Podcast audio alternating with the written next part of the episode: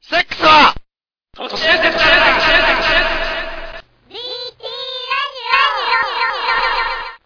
はい、どうも、浜岡です。はい、えー、リュウクです。はい。えーとですね、はい。あのー、俺はちょっと、体質的に、うん。ある欠陥を持ってましてね。え、まあなんか昔からちょっと体が弱いっていうのはあったけど、え、体が、 体弱かったっけ弱いよ。だってしょっちゅうさ、物もらいになったりとかさ、風あ邪ひいたりとか、ー。うん。なんかありとあらゆる病気を持ってたよ。ね、そんな、なんかもう、まあ確かに弱かったけど、あの、もっと、うん。ピンポイントな部分でう、ん。弱い部分がああってさ、うん。どこが弱いのあの、胃腸です。胃腸。あー、確かにね。なんか、うん。今でも、例えば焼肉食ったらさ、うんその代償として、なんかすごそい、う重そ。いうあと、ラーメンとかさ、そうこってりしたやつ。 食べるといつもね、おうん腹とか、 来てたよね。 そうなんだよ、実は。これはもう、みんなに知られないようにね、うんあの、さりげなくうんこしたりとかで、 まあ、いろいろ隠してたんだけど、 なんて不便なんだ。そう、不便なんですよ、実は。それで、ん。まあなんかある時、えっ、と、実家に帰りまして、うん。で、まああの、じうちの実家は、あの、親両親の他に、うん。じいちゃんばあちゃんも一緒に住んでて、あ二世そうなん帯だ住宅になってんだけど、うん。まあそれであの、あの、い3階建てでさ、うん1階ぶ部分がじいちゃんばあちゃんが住んでて、まあ 2, 2階3階がうちらが住んでんだけどさ、うんうんまあそれで、まあ帰るときに、まあもちろんあの、玄関に行くために1階部分を通ってくんだけど、うん。うん。その時に、まあうちのじいちゃんに見つかりま して、見つかりましてつか別に、普通に呼び止められて、うん。お前帰んのかみたいなこと言あ、って気さ。さくなあのおじいちゃんにそう、気さく な、街の発発明家チックなじいちゃんにうん、呼び止められて、で、お前最近、胃腸はどうだみたいな感じでさ いきなり唐突に言われたん唐だ突に、もう知ってるからさ、うちのじいちゃんあは。あ昔から俺が弱いっていう、うーんうん、知ってて、で、お前、あの、毎日若本を飲めっていうふうに言われたのね。うん。で、若本って言っても若本って知ってるいやーうちらの間でさ、若本って言うと、ね、声優の若本しか、ら ー言ったよね。まず思い浮かばないよね、少なくとも。まあそれを、 うちのじいちゃん知らないから、 でノーエとも言ってこないし、う んそれは。それは何なの薬あのね、まあ一応、割と有名な、うんあの成長剤というか、消消消化剤。うん。なんだろうね、あの、ちょっと食いすぎた時とかうにん。飲むようなものでさ、うん。で、まあ薬局に行けば絶対売ってるような、うん。セいろがんとかのあるようなコーナーに、そういう類のものなんだ。類のコーナー。だけどなんかその、なんていうかな、あの、一回で飲む、うん。 なんていうの、量うん。がね、すご い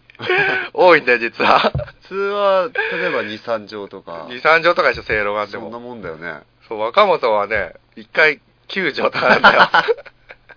9錠だよ。で、1日に飲む、トータルじゃなくて、1回だからね。それ、1日何回までなの制限は。 1日3回普通に。じゃあ、食後マックス27ってこと27あ だから大抵、その、すごいでっかい瓶で入ってんだよね。 あ、そうだね。うんまあ、今パッと見た目もさ、うんかなり大きいし。そあとう。で、、うん。あれ、そう、ごめん。そそうなんだけど、そう若本は、うん。実はちょっと割高なんだよ。あ、そうなんだ。うん。だから、それよりちょっと1ランクうん。落としたやつで、うん。実は、あの、エビオスっていうね、うん。これもなんかわた若本に似たような、あのまあ、消化、消化剤が。あ、それは若本じゃなくて。若本じゃなくて、まあ、ちょっと安めの。あ、そうなんだ。で、、これはあの、朝日が出してるんでね。朝日ってあの、ビールの。ビールの。で、なんでかっていうと、うんこの、ビール工房を使ってんだよね。へだー。からまあ、それがある程度その、なんていう消、食欲不振とか、うんあ、と、消化不良とかに効くんだけど、うん。これは割、割安な代わりに、うん。実はね、 若本よりもう、ん。一つでね、一回に飲む量が増えてて、実はこれ一回10粒飲まないといけないんだよね、これは。でさ、あの、まだ粒が小さいな話はわかるけど、その一つの粒の大きさは、そうだ、あの、どん、なんて言えばいいバのファリンと同じぐらいはあるよね。あ、バーリーはちょっとちっちゃいけちっちゃどい、なんだ、あの、お菓子のうんラムネ、あああれあね、粒の。あれぐらいかな。うん。でもそれ一回に10錠だと、一飲みでは飲めないよね。飲いめや、る俺は一飲みでいつも飲んでんだけど、結構な量ですよ。結構 な。な量、う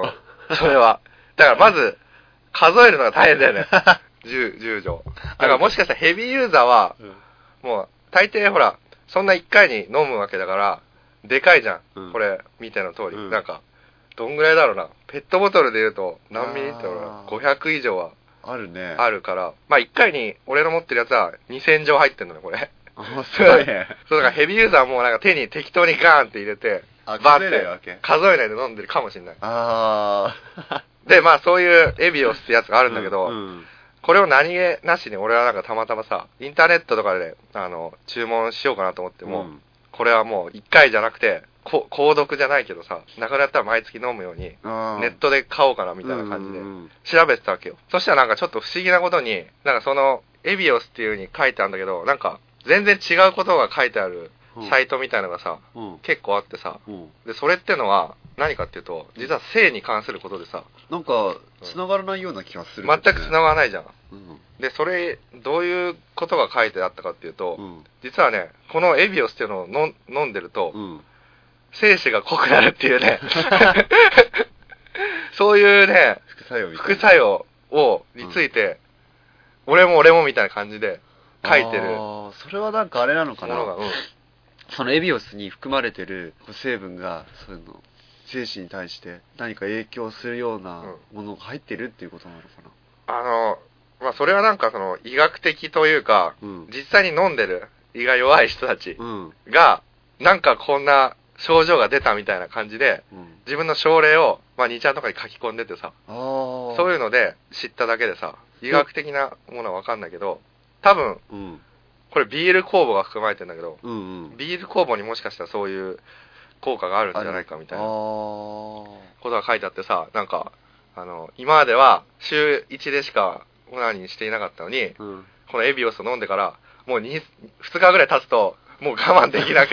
なるぐらいになったとか、なるほどそう。精子がじゃあ濃くなるってことはなんだろうそれだけたくさん作られる作られるわけ。うん。そうするとそれだけやっぱ発散したくなるか発ら散したくなる。回数が増えるわけだそう。で、まあ、各言う俺も、う、ん、もう、 これを飲み始めてから、なんか、たまんな確かにうん今までよりその、なんていうの、オナニうーんしする時のその、ムラムラ感が増え増たのしてた。 増してる感じがした。うん。ただ、精子が濃くなったかはちょっと、わかんない見た目的にはちょっと、変わんないかわかんない。いつも、ドロドロしてたからさ、俺の場合は。 そんなわかんないよ。じゃあ、ある意味、その、エビオスを、まあ、セックスの前に飲むと、そうそう。だから、これをなんていうの、別に一錠剤としてじゃなくて、うんそういうなんかか軽い、バイアグラじゃないけうど、ん。そういう風に使うことは、もしかしたらできるかもしれない。まあ、あまり体に良さそうじゃないけど、いや、でも別にこれはなんだろうね。あの、そんなにあれなんだ。例えば、じょそ普段からうん服用してて、こう、体にすごく負担をかけるとか、そういうものでもものでなはい。ない。むしろ、なんていうの、プロテインというかさ、ああ。補助。うん。そっち近いだか方なの。ら、うん。これを飲飲まないより飲んでた方が、俺もなんかその、胃の調子も良くなるし、うん。そうそう。む、むしろその、最近は飲まずにはいられないぐらい。ああ、そうなんうだ。ん。でも、それ飲んでてやっぱ調子はいいんだ、全然。調子はいいね、胃の調子は、割とう。ん朝もなんか起きた時に、いつもなんか胃がさ、うん。なんかムカムカしてたんだけど、うん。そういうのがまあちょっとなくなったりとかしてて。ああ、そうなんだ。。まあその辺は、まあね、あの、胃腸が弱い人にとっては、 うんぜひ、このエリオスを、アサヒビールから出てますんで いいねなんかあまりそういうイメージないからね。ね。まあビール酵母使ってるから。うん。うんまあこんなわけでちょっと、まあはい始めましょうか。はい。いいですか。はい。えー浜岡と、リュウクの DT ラジオ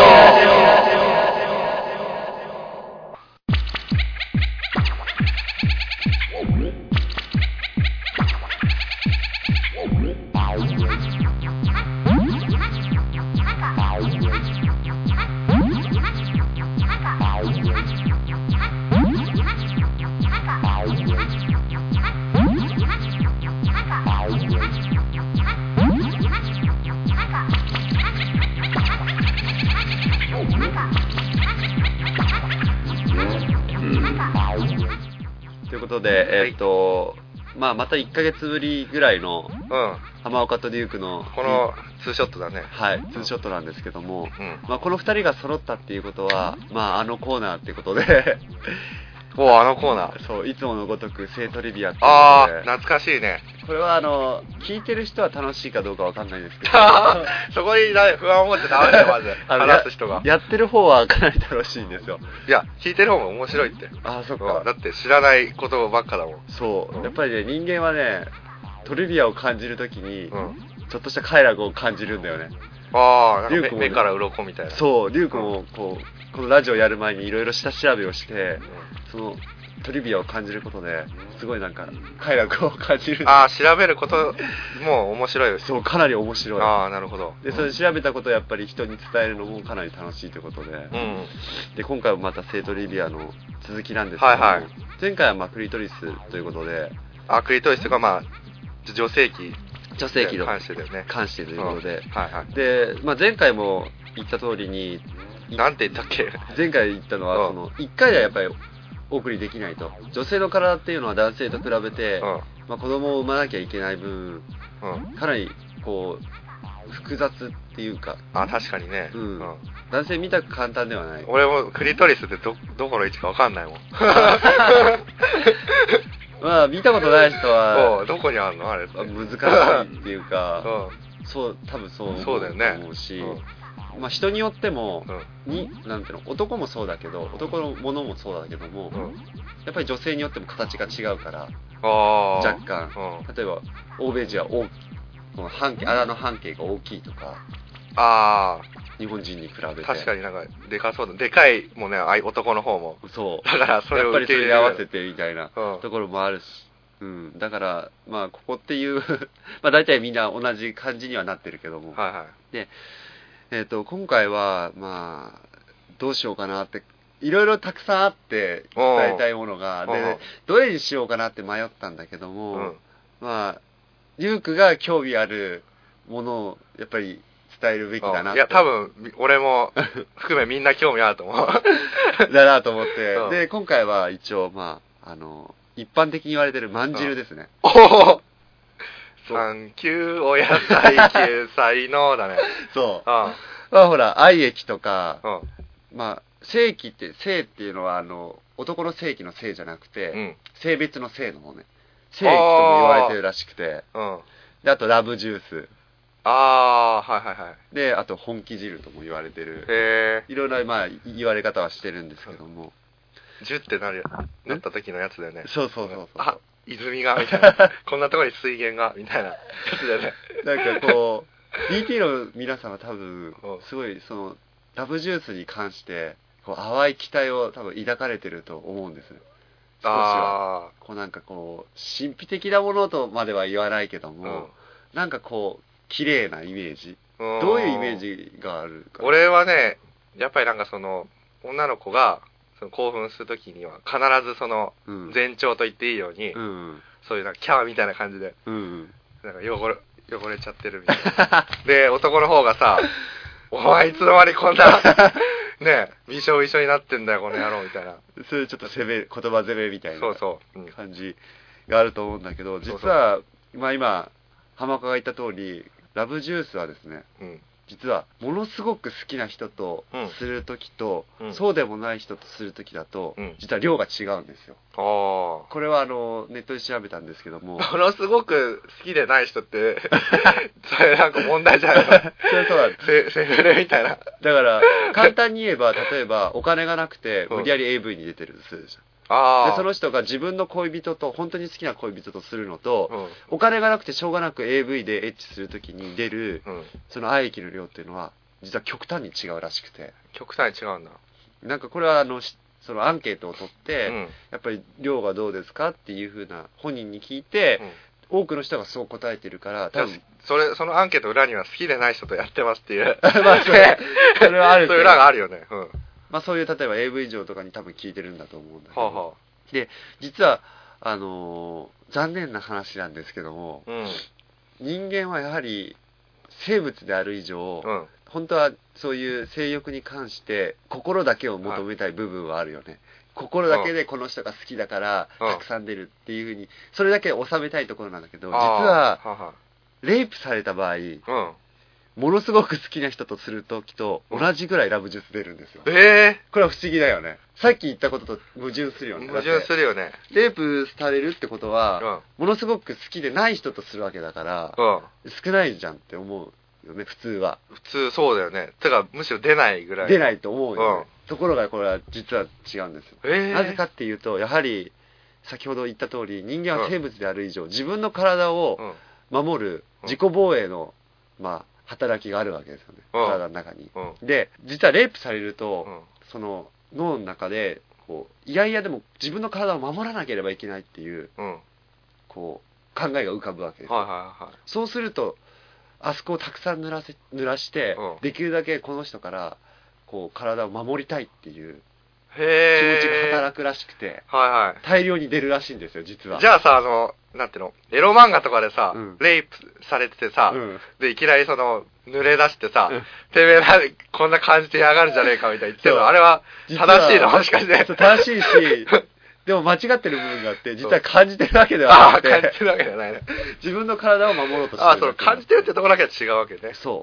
ううん。なるほど。もともとやっぱりそのバンチルが出る、うんまあ、理由っていうのはうん。その体を守るっていうことと、うん。まあ、女性器っていうのはもともと男性器に比べてうん。外部に触れてる面積がかなり多いわけですよ露出してる部分ああ、そうがだよね。うん。多いわけだから、うんはいあの細菌にさらされてるんですよ常におー空気に漂う細菌にうん。でその細菌を殺すために、うん。やっぱり、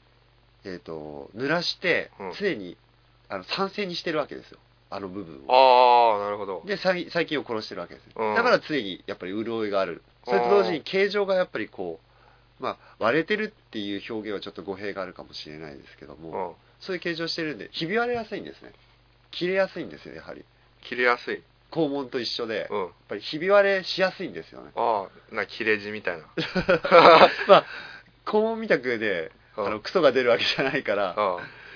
そんなになんか負荷はかかんないと思うけど、うんそれでもやっぱりほら男のブツが入る部分であるわけだから、うん。で切れやすいからだから常に潤ってるわけ潤ってる。ああ、なるほど。、でそれでまあ実は濡れてるんですよあなのであ、実はあのーそのラブジュースっていうのはうん。うん。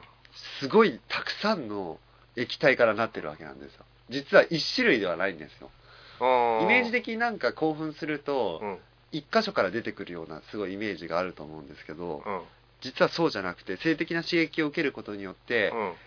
まあ膣とかいろんな場所からはいはい出てくる液体なんですよあいろんな場所が出てくるんだそうそれが混ざり合ったうん総合的なものが通称愛液って呼ばれてるものなんですよへえそれいろんいろんな場所そそうのいろん質以外からもなんかそう膣以外からも出てるんへーですよ実は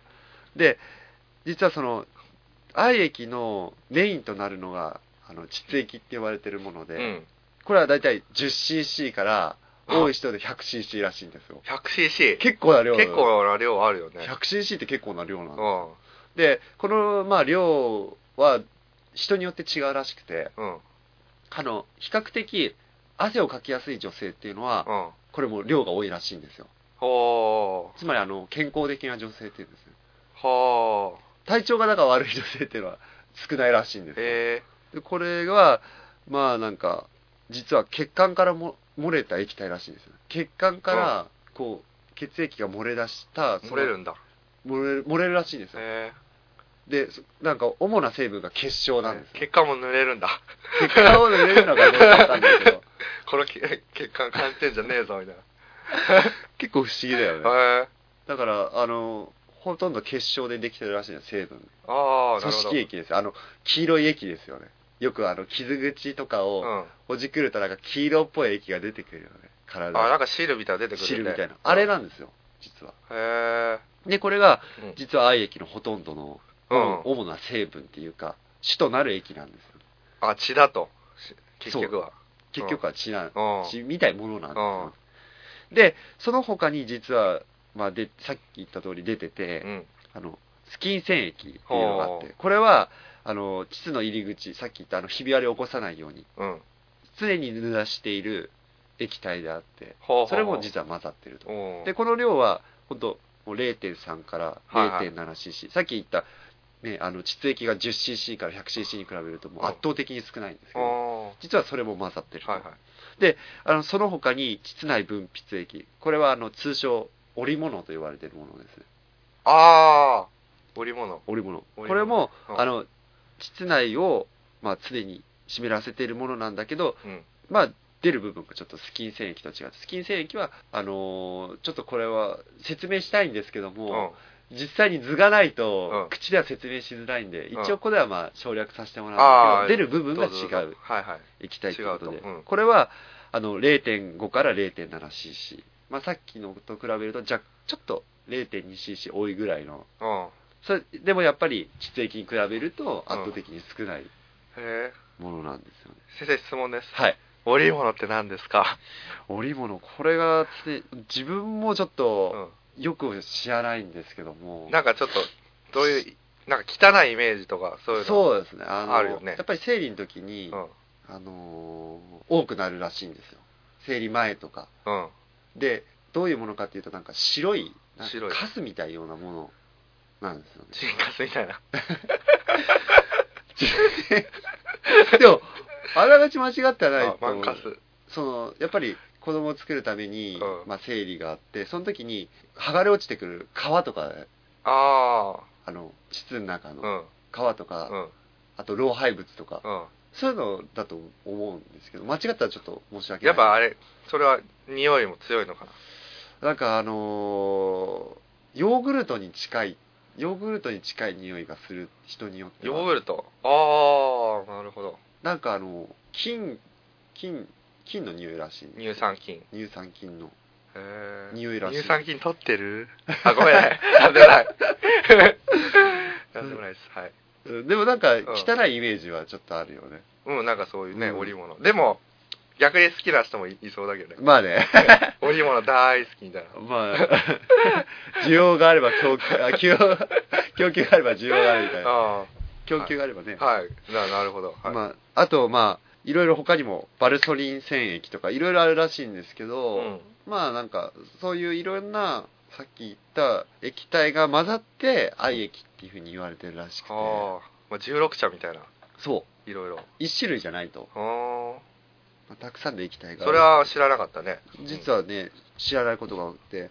まあ実際見てみるとわかると思うんですけど、うんあの無色透明なんですよはあ、はあはあはあ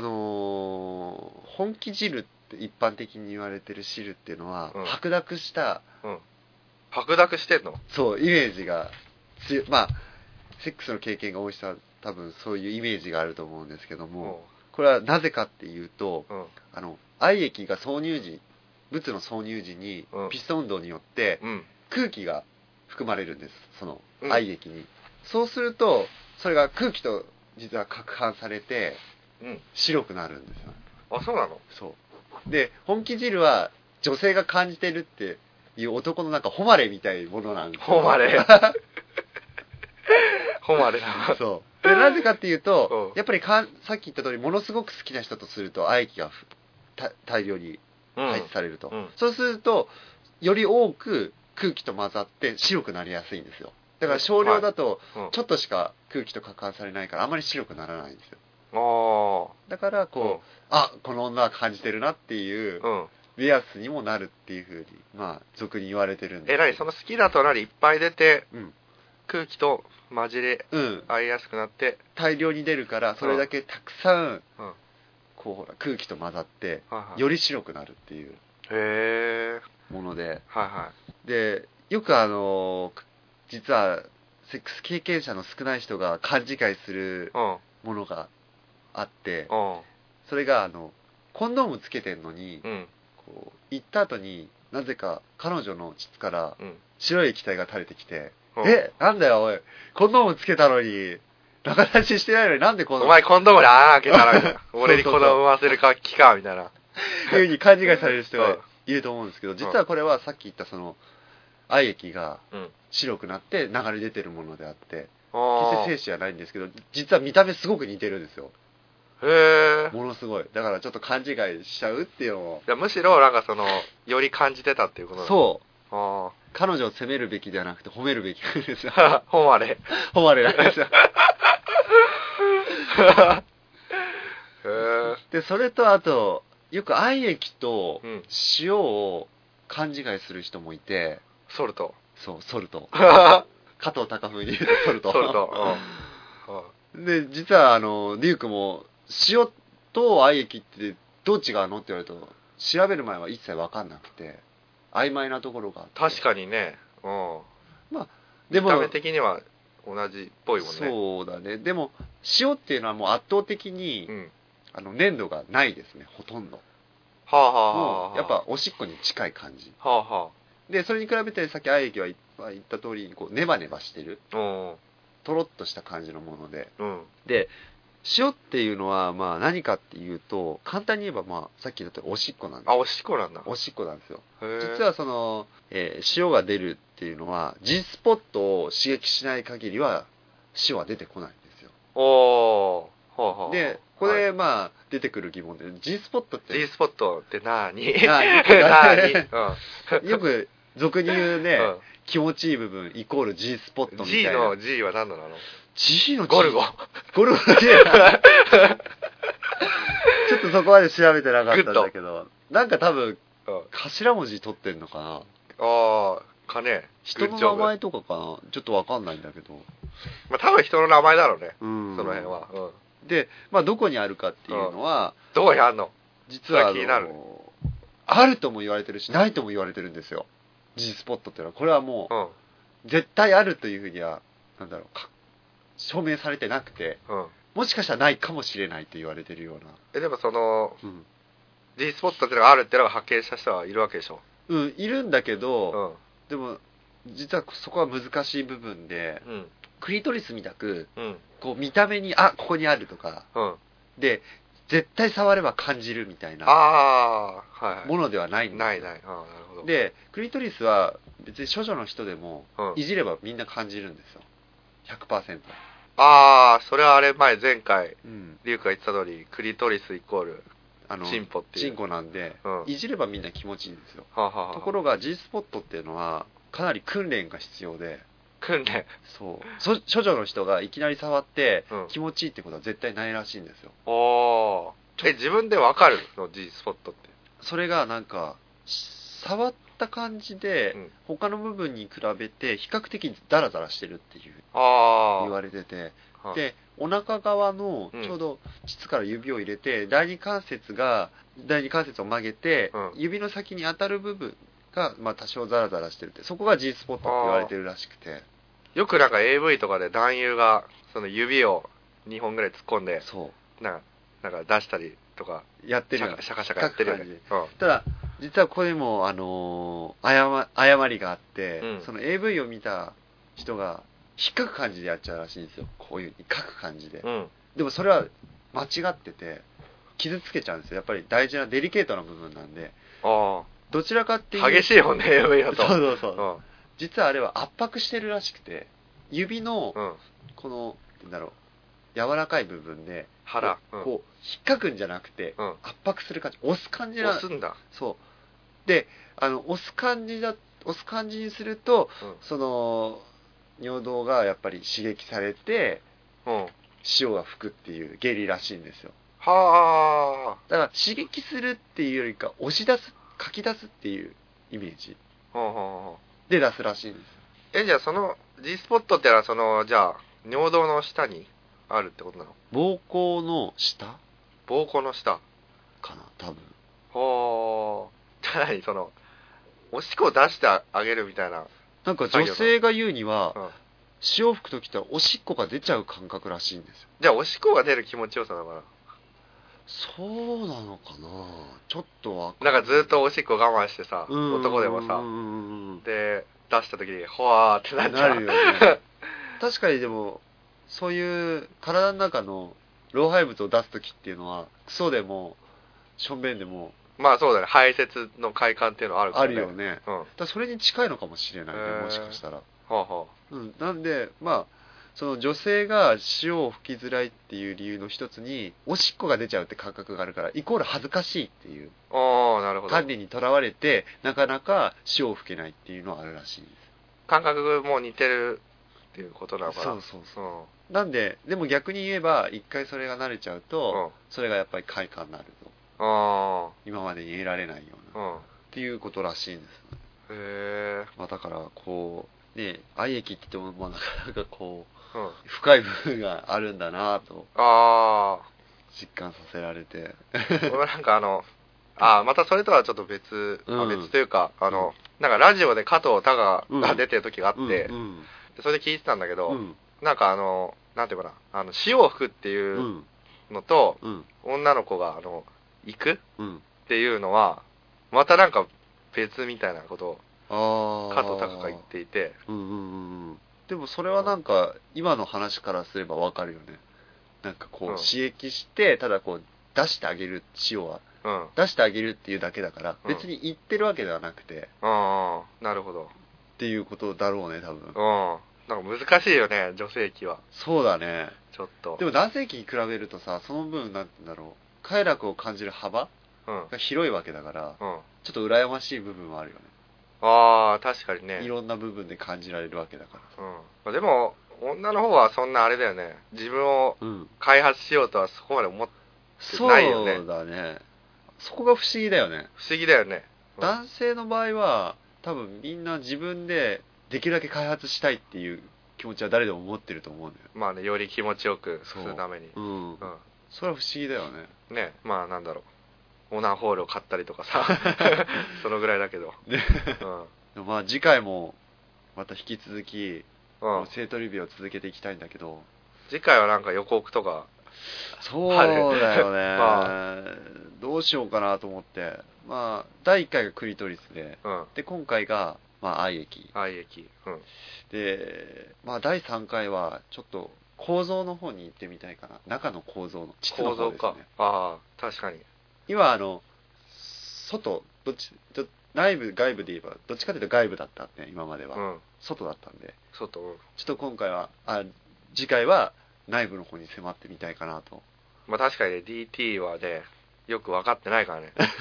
俺も含めてよく分からないので、うんうんその辺ちょっとお願いしたいと思います、はいじゃあまあ今回はこれぐらいで これぐらいでははいリュウクの生トリビアはいということですなるほどじゃあさ最後にまあちょっとまた、あの告知ではないですけども、はいミクシーやってる人はあの DT ラジオのコミュニティが実はあるので、まあ、よろしかったらそっちそうだね入ってくださいあのアップしたりしたらそそこで報告したりするのでそうでまあなんでメールアドレスは、えっと dtradio.com アットマーク、えー gmail.com なんでそれにバンバン送ってください、ぜひぜひあのなんか感想とかまあ本当に書き込みでもうんメールでもどっちでそうもいいんであのリュウクの生徒リビアで次はこれでやってほしいとかああもうぜひぜひあの絶対に書き込んでくれればそれに対してはこっちもリアクション返しますんでそううそう、うん、ぜひまあよねろし、く皆さんのあのそういう発言が今後のネタやコーナーになったりするの で、はい DT ラジオ存続のため によろしくお願いします。お願いしますはい。じゃあまあ、今日はこんなところで、はいいいでしょうか。はいじゃあ、えっと、お相手は浜岡と、ゆうくでしたはい、それでは皆さん、はいさようなら。